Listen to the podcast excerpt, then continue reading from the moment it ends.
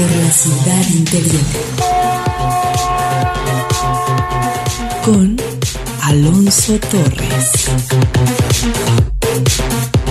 Bienvenidos.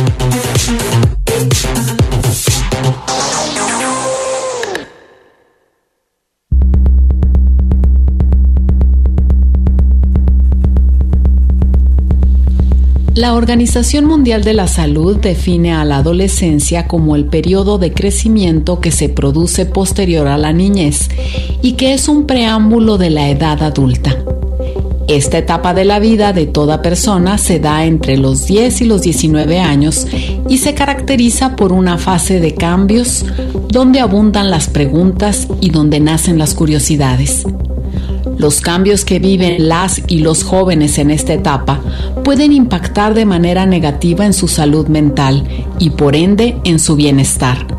Muchos de esos cambios son relacionados con la sexualidad y la evolución física que su cuerpo empieza a experimentar.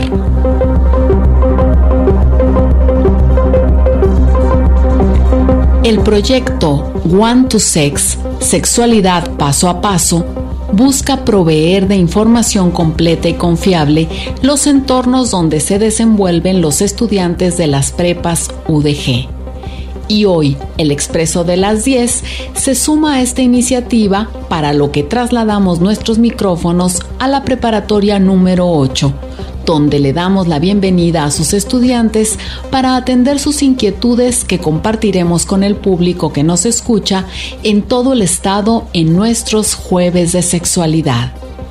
Esto es One to Sex en el Expreso de las 10. Bienvenidos.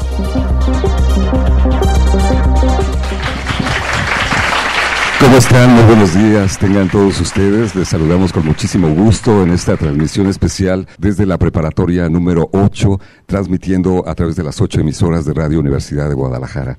Yo soy Alonso Torres, Guadalupe Estrella es la productora, gracias al ingeniero Raúl Martínez y Jesús Carmona que se hacen cargo de la transmisión. Y estamos muy contentos de estar en compañía de estudiantes de la preparatoria número 8. Muchísimas gracias por recibirnos en su preparatoria esta mañana.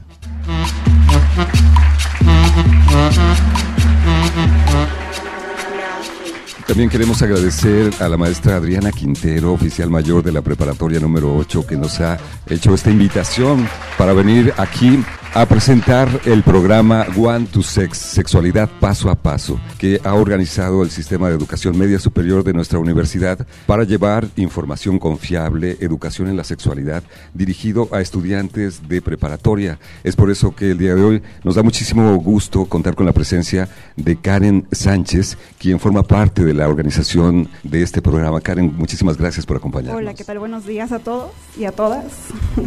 También está con nosotros Víctor Rivera, a quien le doy la bienvenida.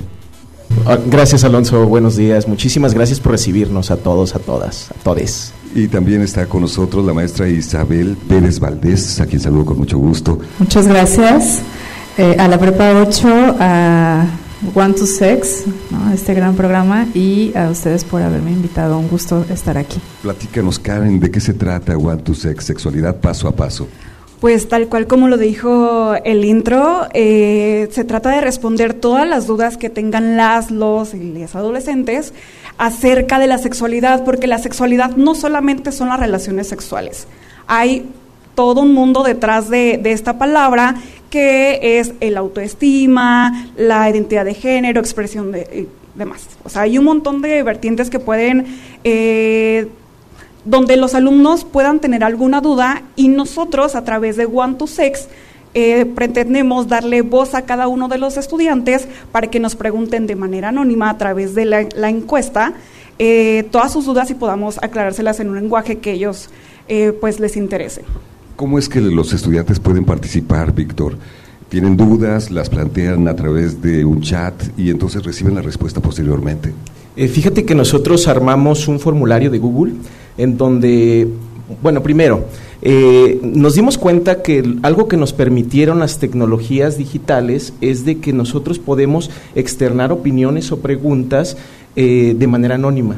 Como que nos gusta mucho el anonimato, ¿no? Entonces, eh, la sexualidad siempre está llena como de esos mitos o tabús y algo que dedujimos es de que podríamos abrir un canal donde recibiéramos esas preguntas sin necesidad de que alguien se presentara y a través de las preguntas nosotros creáramos una serie de tópicos y esos tópicos nosotros no somos especialistas en sexualidad, pero los pudiéramos llevar con quienes sí son especialistas y a partir de lo que ellos nos orienten, nos respondan, nosotros creamos con contenido en donde ahora se desenvuelven los jóvenes, ¿no? Pensamos principalmente en TikTok, pero creímos que la, información que obteníamos era tan valiosa que empezamos a diversificar en todos los canales que tiene el SEMS para llegar no solo a los adolescentes, ¿no? También tenemos que educarnos nosotros. Y bueno, como decía Karen hace un rato, Isabel, la idea de venir a las preparatorias es promover una visión positiva de la sexualidad. Regularmente son temas de los que no se habla a veces ni en la escuela ni en la familia, pero es muy importante porque la sexualidad representa beneficios muy importantes para la vida de las personas, en su salud física y mental. Y es importante también cuestionar algunas creencias que nos hacen pensar en una visión negativa de la sexualidad, ¿no te parece? Eh, como lo mencionaba Karen, eh, hay muchos ámbitos que explorar desde la sexualidad. La sexualidad está presente toda nuestra vida y tristemente, eh, también ya lo mencionaban, es un tabú. ¿no? Decía, nos gusta el anonimato. ¿Por qué?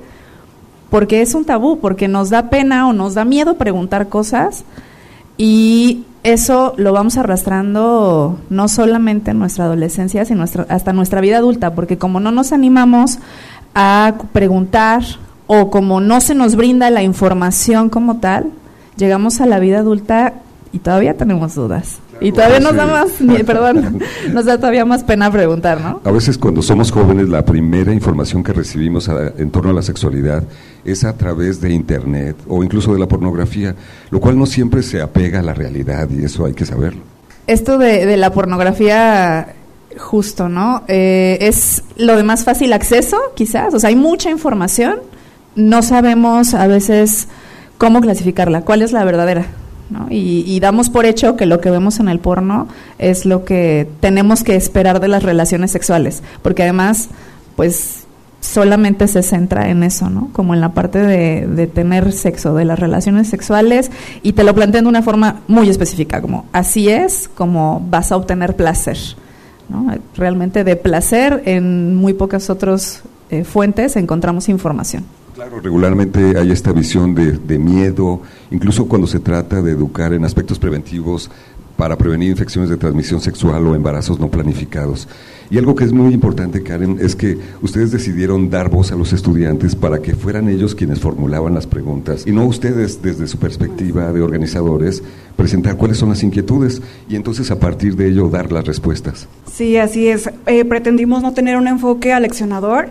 Eh, decidimos que las, los y les eh, estudiantes a través de la encuesta eh, propusieran los temas que les interesaban, porque puede ser que nosotros digamos, ay, tienen dudas en esta parte, pero no es así, o sea, nosotros no somos los, los adolescentes, que también nosotros tenemos dudas, como lo mencionaba la maestra Isa, este, pero no son las mismas que tienen los alumnos. Entonces, eh, qué mejor que ellos de viva voz nos expresen a través de, de esta encuesta todas las dudas que tengan y de ahí nosotros veamos el común denominador y a partir de eso crear el material. ¿Y cómo qué tipo de preguntas les han formulado? Nos dices que ya han recibido una buena cantidad de ellas. Sí, de hecho ya hay dos capítulos donde la maestra Isa participa, que de hecho cada mes, eh, bueno, esta campaña va a durar un año. Entonces, todo 2023, eh, por mes va a haber un experto. En este caso, la maestra Isa fue pues la, la primera. Y en el primer capítulo trata sobre las relaciones sexuales. Hubo eh, una gran cantidad de, preguntas de donde los alumnos preguntaban de que, ay, ¿a qué edad es correcto eh, tener mi primera relación sexual? O sea, esa fue la pregunta con mayor número, sí, la más frecuente. Entonces, la maestra Isabel, pues a través de, de los videitos, eh, de esta entrevista nos aclaró que pues cada quien tiene eh, pues la edad que crea conveniente. O sea, puede ser que a los 15, 18, 25. O sea, no hay una edad de que, ay, no, a los 18 si no, pues no. O sea, tienes, cada quien puede, puede descubrir su, la edad en que esté listo, lista o liste. Algo que es muy importante también comentar es que algunas personas consideran que hablar de sexualidad con los jóvenes es como una invitación para que tengan relaciones sexuales, lo cual no es así. Está comprobado científicamente que en la medida que se tiene información confiable, abierta, se retrasan incluso las relaciones sexuales penetrativas, porque la sexualidad va más allá de eso, ¿no, Isabel? Sí, mientras más información tenemos, más conciencia tenemos de lo que estamos haciendo. Eh, muchas veces como no conocemos o no, no somos tan conscientes de los riesgos porque siempre nos los dicen. esta educación a través del miedo de ponernos las diapositivas con las imágenes más horribles de las infecciones de transmisión sexual. Nos hablan de embarazo adolescente todo el tiempo, seguramente tenemos a alguien cercano que, que lo vivió, que lo está viviendo y aún así eh, se sigue presentando ¿no? estos riesgos porque no existe esta apertura, ya lo dijiste tú. Si lo abrimos, ellos van a ir con mucha mayor conciencia. Es muy importante también aclarar mitos, falsas informaciones que circulan de boca en boca o a través de la Internet que si nomás la puntita, que si en, el primer, en la primera relación sexual no se va a presentar un embarazo. Y esto a veces nos llevan a tomar decisiones equivocadas porque no tenemos la información adecuada. Es por eso que hemos venido el día de hoy aquí a la preparatoria número 8 para presentar este programa One to Sex, Sexualidad Paso a Paso, en el cual pueden participar, Víctor, estudiantes de toda la red universitaria de nuestra universidad del Sistema de Educación Media Superior. Sí, sí, el programa está lanzado principalmente para prepas UDG este, pero obviamente puede participar cualquier persona que se encuentre con el formulario, que tenga una duda. Este, incluso em, evidentemente nos damos cuenta cuando no son alumnos los que preguntan, porque hay, cuestiones un poco más formuladas o de manera más técnica, ¿no? Entonces nos hemos dado cuenta que hemos llegado también a docentes, eh, hemos llegado incluso a padres de familia porque en los comentarios de las publicaciones de redes sociales nos damos cuenta de ello. Allí en la página de SEMS, todas las redes de SEMS UDG, eh, ustedes pueden encontrar la campaña One to Sex. Eh, pueden escribirnos las preguntas que ustedes tengan, las inquietudes, etcétera, y eso nos ayudará muchísimo a llevarles especialistas como Isa a que nos respondan todas esas preguntas. Un dato curioso es de que hemos, hemos recibido dudas muy chuscas que nos reímos, este, echamos un poco la, broma también, pero luego nos damos cuenta que atrás de la pregunta hay temas tan importantes como desde el famoso mito del tema del tamaño, eh, desde aquella persona que se cree que, que, lo sabe todo, este, incluso hasta, hasta cuestiones eh, del deseo, ¿no? Este, de, lo que se rumora, lo que antes se grababa en las butacas, nos está apareciendo ahí en las consultas y eso nos lleva a nosotros a formular temas. Entonces, eh, ha sido una campaña eh, en el SEMS que nos ha permitido darles la voz a ustedes a partir del anonimato y pues llevarles en otros lenguajes eh, lo que opinan los especialistas y lo que dice eh, la investigación de la sexualidad. La educación sexual la necesitamos todos, las personas de todas las edades, jóvenes, adultos, personas de la tercera edad, niños. Y es muy importante que ustedes reciban información confiable, con argumentos científicos. Incluso los padres de familia, ¿no, Isabel?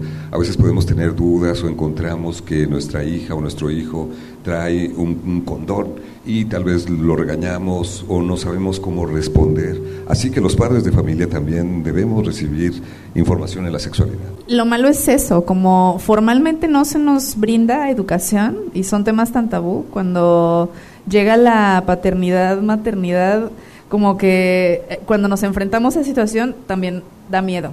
No sabemos cómo abordarlo, no sabemos si le vamos a perjudicar y, y además también tenemos a veces tantos prejuicios eh, que no queremos que nuestros hijos eh, cometan algún error, ¿no? Desde nuestra perspectiva, ¿no? También eh, muchas veces, pero, pero sí, ¿no? A veces también este miedo de, los riesgos que puede conllevar y, querer protegerlos, sí, puede generar muchas dudas. Entonces también es muy importante que, que los papás entiendan que la sexualidad es algo natural y que todos los seres humanos vivimos. Incluso hablar de sexualidad en la familia, entre padres e hijos, es algo que puede acercarnos también afectivamente, abrir un espacio de confianza.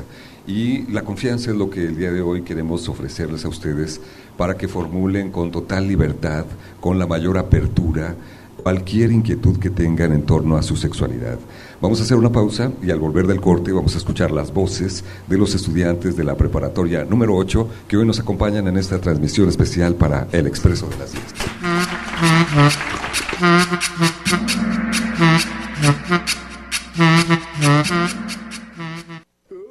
Ay, qué sueño lo que daría por una taza de café. Déjate llevar por El expreso de las 10. un recorrido por la ciudad interior.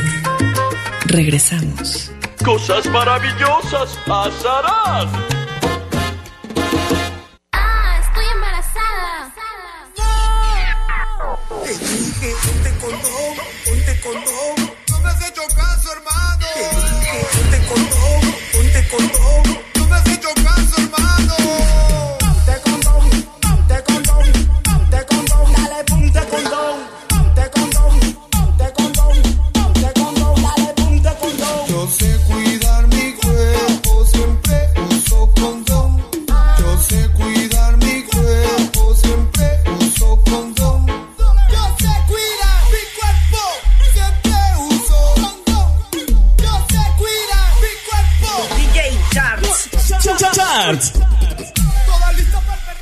Gracias por seguir con nosotros. Estamos transmitiendo esta mañana desde la preparatoria número 8 y nos acompaña la maestra Isabel Pérez Valdés, psicóloga y sexóloga. Nos hemos reunido con estudiantes de esta preparatoria como parte del programa One to Sex, Sexualidad Paso a Paso, que organiza el SEMS, Sistema de Educación Media Superior aquí en la Universidad de Guadalajara. Y en este momento del programa queremos agradecer el apoyo que nos brinda Elena, Omar y Diego, quienes son estudiantes de esta preparatoria y que van a realizar la función de entrevistadores. Y tenemos ya una gran cantidad de estudiantes que quieren formular preguntas para que la psicóloga y sexóloga Isabel Valdés les brinde la orientación a través de los micrófonos de Radio Universidad. Vamos primero con Elena, que ya nos tiene la primera de las entrevistas. ¿Cuál es tu nombre?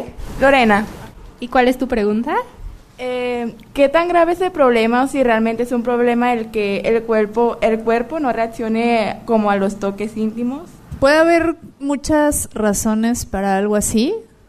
Eh, el primero que se me ocurre pensando como en la adolescencia es que puede ser el miedo, ¿no? como los nervios que te puede generar, el estar pensando tanto en que estás en, en la situación y que deberías estar sintiendo algo que te bloqueas. ¿no? Entonces, creo que en ese sentido es, es frecuente eh, que, que no estemos... Ay, es que aparte, que, híjole, qué interesante está esta pregunta, porque eh, a lo mejor tenemos en nuestra cabeza como una idea de lo que se supone que deberíamos de sentir. Y entonces como que si lo que estoy sintiendo no encaja con eso que yo pienso, creo que no lo estoy disfrutando. Entonces, sí es normal. ¿Qué, qué pueden hacer? Como tratar de quitarse toda esta estas ideas que a lo mejor vimos en internet, que nos platicó mi mejor amigo, mejor amiga, el primo o alguien, que, ay no, es que vas a sentir así, te van a dar cosquillas acá y vas, porque a lo mejor tu experiencia va a ser muy distinta. Entonces, como simplemente ir explorando poco a poco estas caricias y si no te parecen agradables, además, poderlo comunicar con la otra persona para que se modifiquen, ¿no? Que sea como de, oye, a lo mejor un toque más suave o un toque más firme o en ese lugar no, quizás empecemos por este otro lugar, ¿no? Creo que el, el explorar otras posibilidades, el quitarte este estrés de que se debe de sentir de una manera específica, puede ayudar mucho. Vamos ahora con Omar. Omar eh, tiene el micrófono en este momento y nos va a presentar a otro de los estudiantes que tiene su pregunta. Hola, ¿cuál es tu nombre? Eh, yo me llamo Gaspar eh, y mi pregunta es ¿cuántas enfermedades de transmisión sexual existen y cuál es la más cuáles son las más peligrosas? Una pregunta importante Muy que hay importante. que conocer. Sí. Existe una gran variedad de infecciones de transmisión sexual que pueden ser por virus, por bacterias, por hongos, por protozoarios, o sea, la lista es larga, ¿no? Hay una gran clasificación. Eh, todas evidentemente ocurren por el contacto directo este, con los fluidos eh, de los órganos sexuales, ¿no? Semen, eh, flujo vaginal o este contacto directamente con, estas áreas, eh, también a través del ano. Entonces, todas representan cierto riesgo. Hay algunas, como las que son provocadas por bacterias o hongos, que se curan ¿no? O sea, es muy fácil acudir con un médico, un ginecólogo, que te den un tratamiento adecuado para ti y vas a tener como una cura bastante sencilla, pero las que eh, se transmiten a través de virus, pues son más complicadas porque no tienen una cura como tal, se pueden controlar, ¿no? Como el virus del papiloma, este, como el VIH, que son totalmente tratables, controlables y que al final no representan como un riesgo mortal, como a lo mejor en algún momento no se, se creyó. Se puede vivir totalmente con una buena calidad de vida con el tratamiento adecuado.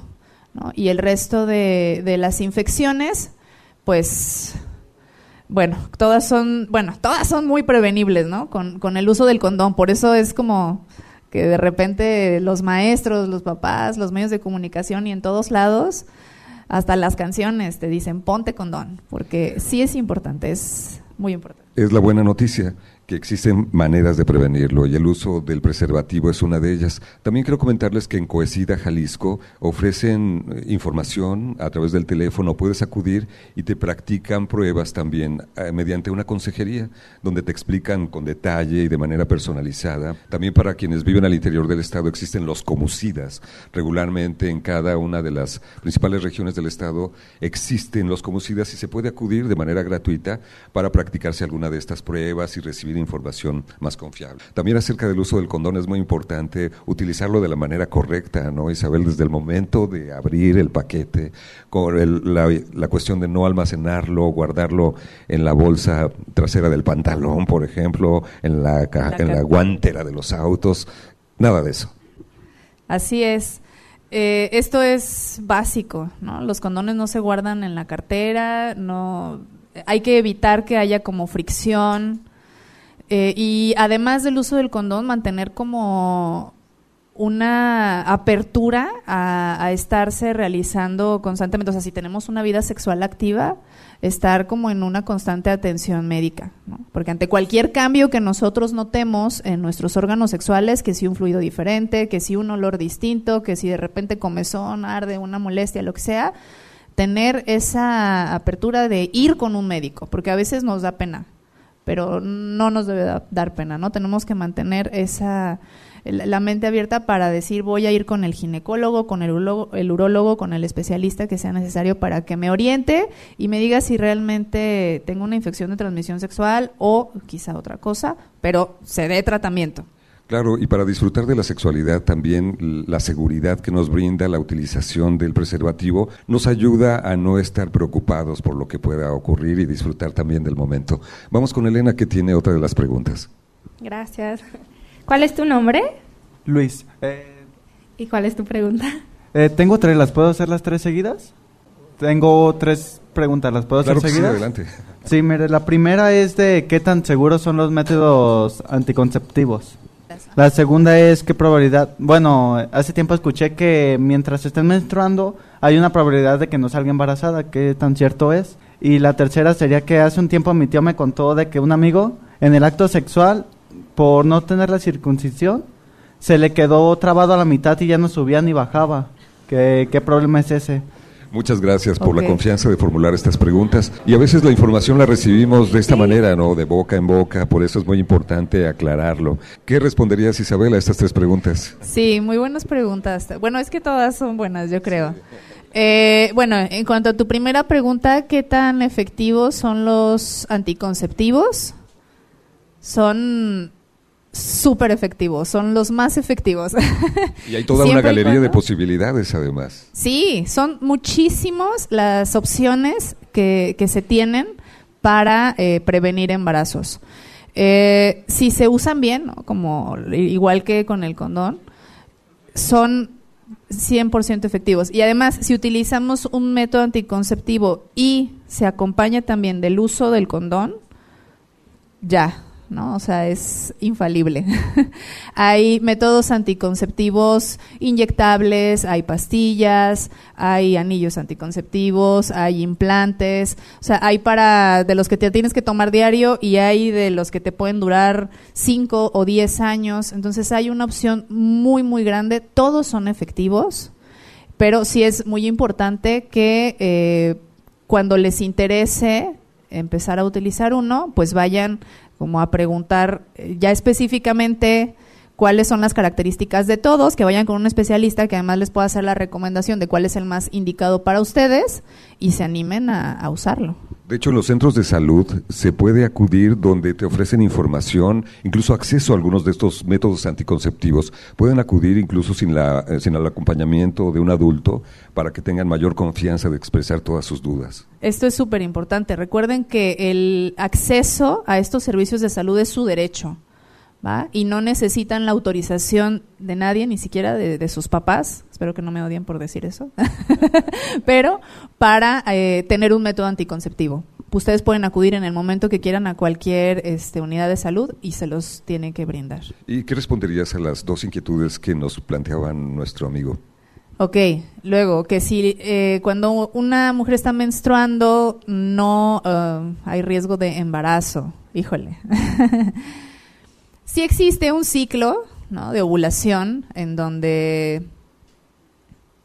pues bueno, se supone que los días eh, a mitad de ese ciclo es cuando se ovula y son los días más fértiles. Y que cuando llega el periodo de la menstruación es porque ese óvulo que no fue fecundado está siendo desechado. Sin embargo, sí existe un riesgo. Esto no es un método anticonceptivo. Yo no les recomiendo que lo utilicen como un método anticonceptivo. ¿Por qué? Porque los cambios hormonales pueden presentarse y se puede dar eh, la ovulación fuera de ese periodo. Y luego, a lo mejor tenemos un periodo muy regular y decimos, no, es que yo siempre es el día 15 que que, que, presento la menstruación y entonces yo ya sé qué onda. Pero igual, puede haber un cambio hormonal, presentarse ovulación y por supuesto que se puede dar un embarazo este, durante la menstruación. Entonces, no es un método anticonceptivo, no hay que tomarlo como tal. Y la última nos preguntaba acerca de, una situación como de fimosis, digamos, donde hay una dificultad para retraer el prepucio el tema con el prepucio. No es una situación que le suceda a todas las personas que no tienen la circuncisión. Eh, puede suceder, pero más bien en caso de que el, en el prepucio eh, no tenga como la apertura, eh, por decirlo de alguna manera, como indicada, y puede llegar a atorarse. Pero no es como lo más frecuente, ¿no? O sea, no es como que a todas las personas que tienen prepucio eso les va a pasar, no, o sea, digo, para que tampoco tengan miedo de, ay, es que si tengo una erección o mañana mismo agendo la circuncisión, no, no es necesario, o sea, sí hay casos en donde el prepucio no se retrae correctamente y sí es necesario a lo mejor incluso hacer hasta una intervención quirúrgica para poder... Eh, retirarlo y que eh, no exista ninguna molestia o dolor. Pero no es algo que le pase a todo el mundo. Y la buena noticia es que la medicina actualmente ofrece múltiples posibilidades para resolver este o cualquier otro problema que se presente. Vamos a hacer una pausa y seguiremos en esta transmisión en vivo desde la preparatoria número 8 como parte del programa One to Sex, Sexualidad Paso a Paso.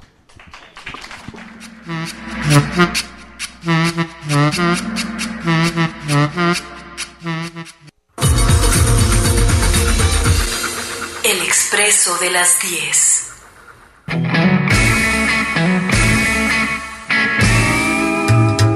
Sentado en el antro, cheleando estás Después de varios tragos te paras a ligar. Conectas una nena, la invitas una chela, le das una caricia y dice: ¿Llevas prisa? Blues y rockabilly no paran de sonar y sientes que esa noche la vas a disfrutar. Se acerca esa nena, te pide otra chela, te lanzas a la barra, le llevas una jarra. Tu líbido sexual efecto empieza a causar y ya son dos las jarras que te acabas de tomar. La cabeza chica, calentar, la cabeza grande, compensar. Llegó el momento de un rico encerrón, pero no, nunca olvides tu condón.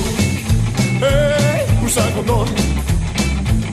Usa condón, Estamos muy contentos esta mañana transmitiendo desde la preparatoria número 8 para presentar el proyecto One to Sex, Sexualidad Paso a Paso. Y agradezco la presencia el día de hoy del licenciado Juan Antonio Castañeda, quien es director de la preparatoria número 8, quien nos acompaña el día de hoy en el programa. Un aplauso, por favor, para su director. Licenciado, muchas gracias por recibirnos esta mañana. No, pues este, encantados de, que estén aquí y ojalá que vuelvan otra vez. Gracias por estar. Este, para nosotros es muy importante y de veras estamos muy contentos de que Radio Universidad a través de ustedes y en este programa específico que tiene que ver con los chavas, los chavos, eh, las inquietudes y como ustedes ven, pues este, tienen mayores inquietudes que nosotros los adultos. Eh, tenos- tienen menos prejuicios posiblemente que nosotros los adultos porque tenemos una historia eh, los adultos de una tradición pues bastante velada, bastante misteriosa y, y somos incapaces a veces de plantear preguntas a, a ustedes y bueno, yo tengo una hija y un hijo y también resulta así como difícil platicar con ellos. Así que todos, todos necesitamos la educación sexual, eh, licenciado. Es por eso que estamos muy contentos de la oportunidad que nos brindan de venir con los estudiantes y con la orientación de la psicóloga y sexóloga Isabel Valdés. Creo que tenemos este clima de confianza, para lo cual invitamos a, a nuestros estudiantes para que formulen sus inquietudes, como decía al principio, con absoluta libertad y con total apertura. Muchísimas gracias por recibirnos, licenciado. Gracias a ustedes. sí. Vamos con Omar, que tiene otra de las preguntas de los estudiantes que asisten esta mañana a nuestra transmisión especial. Adelante. Eh, Hola, ¿cuál es tu nombre? Ángel. ¿Y cuál es tu pregunta? Y si hay una hay una edad en la que ya no sea recomendable tener relaciones sexuales por temas de salud. ¿Qué nos dices, Isabel? Yo he escuchado que la edad de la tentación nunca termina. ¿Será? Totalmente. no, no existe una edad. O sea, bueno, tú mencionaste aquí como dos cosas diferentes, ¿no? Eh, la edad o las enfermedades. Eh, con, por la edad como tal, no. Puedes tener 80 años y seguir disfrutando de la sexualidad con todo tu esplendor, sin problemas. No te genera eh, como un daño el, el seguir teniendo orgasmos, al contrario. Al contrario. Por enfermedades, pues quizá, ¿no? O sea, ya si a lo mejor existe algún tema de cardíaco, ¿no? Como muy riesgoso, que si te agitas así muy poquito te mueres, pues a lo mejor el médico te va a decir, no puedes hacerlo. Pero pues yo creo que son casos muy aislados. Y el placer se puede sentir de muchas formas, además. Actualmente existe la medicina sexual también que ofrece la alternativa de revisar el caso de una persona si vive con alguna enfermedad, las implicaciones que puede tener en la vida sexual. También el consumir determinados medicamentos puede tener alguna afectación en la vida sexual. Por eso es muy importante que las personas tengan esta información, lo puedan comentar con los médicos para en un momento dado atender también esta parte que es tan importante en la vida de las personas como es la sexualidad. Vamos ahora con Elena, que nos tiene otra de las preguntas. ¿Cuál es tu nombre? Julisa, ¿Y cuál es tu pregunta? ¿desde qué edad es mejor empezar a hablar sobre los con los niños o adolescentes sobre la sexualidad? Esta es una pregunta. muy importante, ciertamente. Hay toda una controversia en ocasiones, los padres de familia también tienen dudas acerca de si es pertinente que en las escuelas se hable de sexualidad con niños. He escuchado también versiones que dicen desde los cinco años es importante hablar de la sexualidad o aún antes aprovechando los momentos de la vida cotidiana. ¿Qué respondes a esta pregunta, Isabel?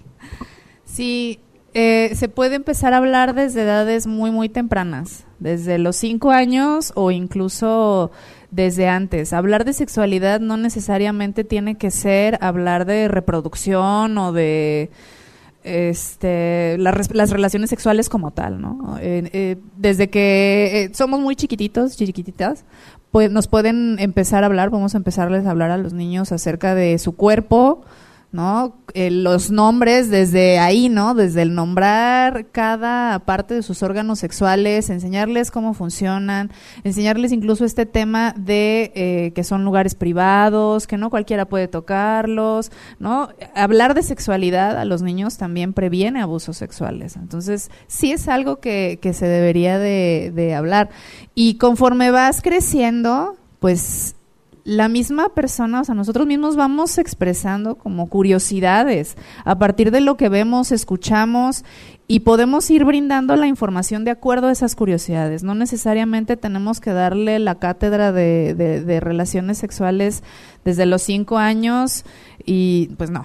O sea, podemos ir poco a poco y conforme van surgiendo los temas, irlos trabajando hasta la adolescencia y hasta la adultez, porque también como adultos se pueden presentar dudas, no es como que en la vida adulta ya se tenga todo resuelto. A veces al contrario. Y también es muy importante utilizar los nombres correctos, ¿no? Porque tenemos una galería que nos inventamos frecuentemente, hablamos del pajarito, la cosita, en fin. Es importante utilizar los términos eh, correctos. Pene, vagina, vulva, clítoris. Y es parte de, de la educación sexual, finalmente. Vamos con Omar, que tiene otra de las preguntas. ¿Cuál es tu nombre? Eh, Axel. ¿Y cuál es tu pregunta? Eh, tengo dos preguntas. Una es cómo se puede identificar correctamente una infección sexual. Y la otra es, ¿la circuncisión es decorativa o tiene algún beneficio? ¿Sirve para algo? Buen punto. ¿Qué respondes, Isabel? Decorativa, me, me Decorativa es un buen término. Perdón. Este. eh, sobre si la circuncisión es decorativa o tiene alguna función. Bueno, realmente ah, es, es, es, es funcional el pene con circuncisión o sin circuncisión. O sea, como tal, no existe algo que, que necesariamente te diga es que con circuncisión es mejor. Depende también de cada persona. O sea, porque como decíamos, como la, la, la condición que nos platicaban hace un momento. ¿no? O sea, si existen dificultades con el prepucio porque no se retrae, porque lastima, entonces sí sería necesaria una circuncisión, no tanto para que se vea más bonito ni nada. Esos también son estereotipos, ¿no? Que si es más bonito un pene con circuncisión que uno sin circuncisión, son pues estereotipos de belleza también, ¿no? Que de pronto nos imponen. Y la otra pregunta, ¿cuál Si, era? si Ay, se puede identificar, Ah. por ejemplo, si alguien tiene una infección de transmisión sexual a simple vista, algo por ahí sería. Sí, sí, que cuál es la, ya, perdón, cuál es la forma más fácil de identificar una infección de transmisión sexual. Ok, pues eh, de entrada, esto que les mencionaba hace rato, ¿no? Es importante conocer tu propio cuerpo, ¿no? Conocer tus órganos sexuales, porque también eso de repente no nos animamos a echarle un vistazo. Es importante hacerlo para saber de qué color son, de qué forma son, eh, y, y qué es lo que sucede con ellos. Y si en algún momento empezamos a detectar cualquier diferencia, o sea que el flujo vaginal, por ejemplo, se tornó más amarillo, verdoso, más espeso, o huele raro, huele diferente a como normalmente huele, eh, me empieza a dar mucha comezón, eh, ardor, o empiezo a notar verruguitas, manchitas, o, algo distinto en ese color, en esa forma de mis órganos sexuales, puede ser una señal de alarma. No hay que dar por hecho nada. En cuanto vemos o notamos esas señales de alarma, tenemos que acudir con el especialista. ¿Sale? Vamos con un médico o una médico que nos diga qué tenemos. ¿ah? Pero así como lo más fácil es eso. Y si estamos con otra persona también, ¿no? ¿Qué, qué ¿Cómo se puede identificar?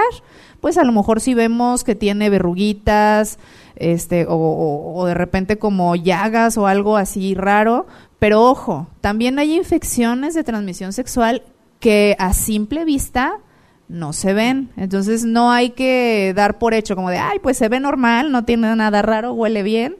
Este, entonces no tengo riesgos, no. Hay, hay, hay virus, hay también este, ciertas bacterias que no de inmediato expresas como síntomas muy visibles, ¿no? Signos. Entonces, eh, siempre hay que cuidarse, porque También no hay una cuestión ética, ¿no? Y de responsabilidad. Si tienes una vida sexual, si has tenido relaciones sexuales sin protección, es oportuno, recomendable realizarse alguna revisión médica para descartar la presencia de alguna de estas infecciones de transmisión sexual. Algunas parejas incluso hacen una especie de acuerdo en el que eh, practican un examen como una manera de, de tener una salud compartida en este sentido y tener un mayor, una mayor tranquilidad para disfrutar también de la vida sexual, porque estas molestias, estas preocupaciones, a veces también puede ser una barrera para el disfrute de esta dimensión tan importante de la vida de las personas como es la sexualidad. Vamos a la pausa y seguimos en esta transmisión especial desde la preparatoria número 8.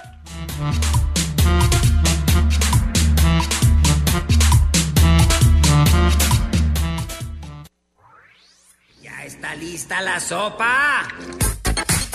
Déjate llevar por El Expreso de las 10 con Alonso Torres. Gracias a todos.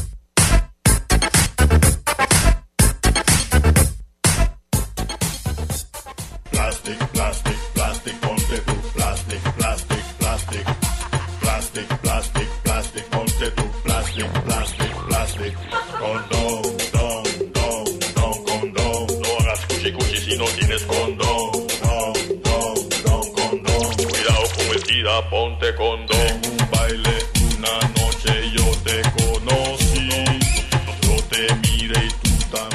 Estamos de nuevo con ustedes en esta transmisión especial desde la preparatoria número 8. Estamos presentando el programa One to Sex, Sexualidad Paso a Paso, y estamos respondiendo con la orientación de la psicóloga y sexóloga Isabel Pérez Valdés las respuestas a las preguntas de los estudiantes que hoy nos acompañan. Y Diego se incorpora como entrevistador. Vamos a darle el micrófono para que nos presente otra de las preguntas. ¿Cuál es tu nombre? Dale. ¿Cuál es tu pregunta? Eh, de igual manera tengo tres. La primera es ¿a qué se debe la anorgasmia? Y las otras dos es eh, ¿cómo se puede tratar o qué se puede hacer en el caso de la dispareunia y el vaginismo? Muy bien, ¿qué le respondes Isabel? Tres preguntas. Ok, sí. Muy interesantes también. ¿Qué razones hay para la anorgasmia? Híjole, pues es que no hay como solo una razón. Pueden ser eh, por razones psicológicas o, o médicas. Eh, en cuanto a las disfunciones sexuales, pues se ha visto que casi siempre las razones tienen que ver más bien con lo psicológico, ¿no? Como con desde miedo al contacto, ¿no? Al tener relaciones sexuales. Eh, el, el creer o pensar que a lo mejor no te vas a desempeñar, puede ser también, no te vas a desempeñar como se supone que debe ser, ¿no? Como bien. Eh, puede ser también eh, a través de algún trauma, alguna eh, situación traumática, como por ejemplo una violación. También puede desencadenar este tipo de disfunciones sexuales. Y bueno, te decía, ¿no? También pudieran ser cuestiones orgánicas, alguna situación médica. ¿Qué hacer en, estos casos de eh, vaginismo, dispaurenia, anorgasmia, ante cualquier eh, disfunción ¿no? en, en este sentido? Lo principal sería acudir eh, con un sexólogo. Yo recomendaría totalmente acudir con un sexólogo que nos puede ayudar a identificar en, en mí cuál es la, la razón y cuáles pueden ser los posibles tratamientos, ¿no? Porque el tratamiento va a depender de, de dónde surge esa disfunción, de dónde surge esta situación y cómo podemos irlo trabajando. ¿no? Entonces, no, no me gusta como decirte, "Ah, es que tienes que hacer esto, esto, esto, porque cada persona es, es muy diferente y la situación que vive cada persona es distinta.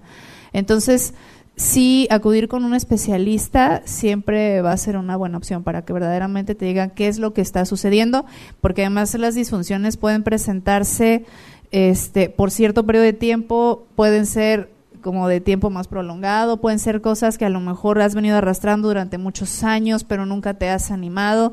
Entonces, creo que desde el principio es acudir con, con alguien, eh, con un especialista, para que te oriente y te diga cuál es el mejor tratamiento para ti. La buena noticia, otra vez, es que casi siempre hay una posibilidad para resolver estos y otros problemas en la vida sexual de las personas. Lo que a veces ocurre es que nos da pena acudir con un especialista. Es momento de cuestionar esas creencias y atender oportunamente algo tan importante como es la salud sexual, para poder disfrutar también de los beneficios psicológicos, emocionales, físicos que representa una buena vida sexual. Vamos con Elena. ¿Cuál es tu nombre y tu pregunta? Luis, este, mi pregunta es, eh, tengo entendido que por el líquido preseminal se puede quedar, eh, puede haber un embarazo y mi pregunta es que, este, qué tanto puede variar esta posibilidad eh, al hecho de haber una masturbación antes de la penetración. Y la segunda pregunta es que si por temas psicológicos, este, se puede integrar una persona a la comunidad LGBT. Es algo muy importante porque hay a veces confusiones al respecto, Isabel. Sí, pues ya mencionabas al principio, ¿no? Como este mito de nomás la puntita o de termino afuera y creemos que esos son métodos anticonceptivos confiables. Eh, efectivamente, el líquido pre, eh, preyaculatorio tiene una carga de espermatozoides. Y si estamos hablando de que previo a, una penetración eh, de pene-vagina hubo una masturbación, pues hay más probabilidades de que haya espermatozoides en, en el conducto, ¿no? En la uretra. Entonces, aumenta, claro, las, las posibilidades de un embarazo. Eh, definitivamente no hay que tomarlo como, como un método anticonceptivo, esto de, eh, de la puntita o, o, de terminar afuera, porque efectivamente este líquido preyaculatorio pues tiene una carga de espermatozoides. Exactamente qué porcentaje, híjole, pues puede ser muy variable, pero ¿para qué te arriesgas? Yo digo que mejor no. Claro, y, y habiendo preservativos, pues evitas esa preocupación finalmente y ese riesgo de un embarazo no planificado. Y sin preocupaciones disfrutas más, ¿no? Sin duda. Y también nos preguntabas acerca de eh, las personas que viven en la diversidad sexual. Es muy importante mencionar que desde hace muchísimos años no se considera una enfermedad el eh, vivir en la diversidad sexual. Y, y, ese es un punto de partida que nos ayuda a tranquilizarnos en ese sentido. Isabel, ¿qué le respondes a lo que nos preguntaba? Sí, o sea, si por traumas o, la, o lo que haya pasado, sí, una persona pueda tener preferencias este, a otro tipo de personas ya sea que de niños, no sé, es que tengo entendido que leí por ahí que un abuso de un mayor a un menor puede hacer que el menor este de, pueda convertirse o pues normal, pues no nomás tenía esa Sí, okay. si, si, hay detrás de, de, una orientación sexual un episodio de violencia sexual y que en automático te lleve a ello, es una creencia que vale la pena precisar. Así es, ahí ha habido a lo largo de la historia como muchos esfuerzos que se han hecho por tratar de descubrir el porqué de la homosexualidad. Eh, y se han dado muchas explicaciones y entre ellas esta, ¿no? De que cuando sufres eh, eh, un abuso sexual en tu infancia, muy seguramente, pero realmente no, no es así. La orientación sexual, y esto es algo muy importante porque también es como mucho de los prejuicios que, que nos, nos enseña la sociedad este tema de la, eh, en contra de la homosexualidad. Pero la orientación sexual, ¿no? Esta preferencia sexogenérica es algo que vas descubriendo a lo largo de tu vida. No es algo en lo que te conviertes. ¿no? Porque hablar de convertir es como de, ah, yo era una persona y de repente me, me convertí en otra. Y no es así, ¿no? Simplemente vas descubriendo qué es lo que te gusta, ¿no? Hacia quién te sientes atraído, atraída o atraída. Entonces, no, no sucede realmente de esa manera. Es muy importante precisar, mencionar que la sexualidad no es blanco y negro, tiene una serie de matices, de colores, de tonos, y todo eso es parte de esta dimensión tan importante que hemos mencionado, que es la sexualidad humana. Estamos llegando al final de esta transmisión especial. Muchísimas gracias por recibirnos esta mañana aquí en la preparatoria número 8. Un aplauso para la psicóloga y sexóloga Isabel Pérez Valdés. Yo soy Alonso Torres, agradezco muchísimo su compañía y a las personas que nos escuchan a través de la radio les agradezco también. Pásenla muy bien, hasta pronto.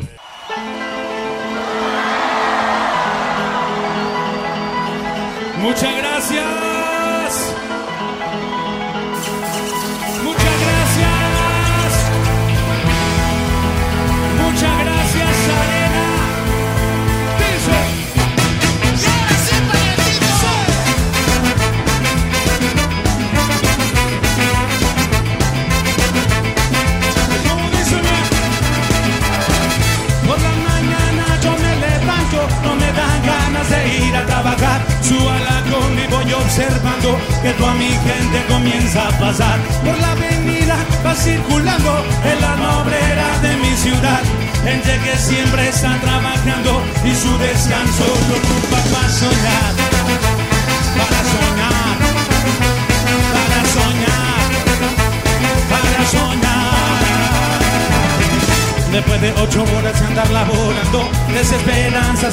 En el hogar, pues con la chinga que llevo a diario ya no me alcanza para progresar y así han pasado decenas de años. Porque en un mundo globalizado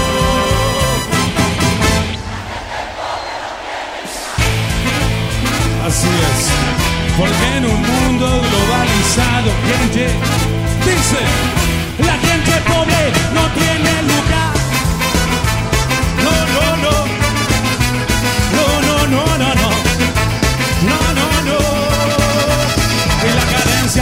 Los salarios, con lo que gano en esta empresa no me alcanza para tragar y la carencia.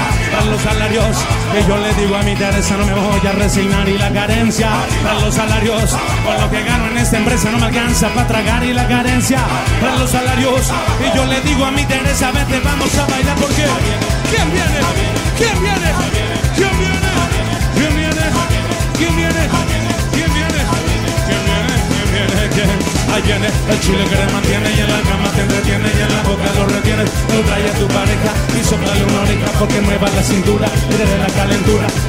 Ya no quiera nada y te diga.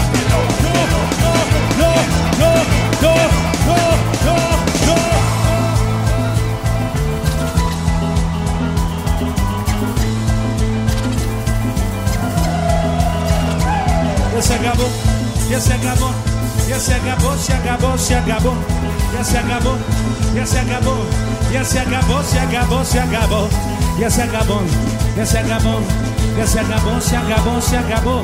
Esse é acabou, esse é acabou. Esse acabou, se acabou, se acabou, se acabou, se acabou. Tiene mucho down. Tiene mucho tempo. Tiene mucho down, down, down. Tiene mucho down. Esto fue El Expreso de las 10. El expreso de las 10. Lunes a viernes, 10 de la mañana. Con Alonso Torres. Gracias por acompañarnos. El expreso de las 10.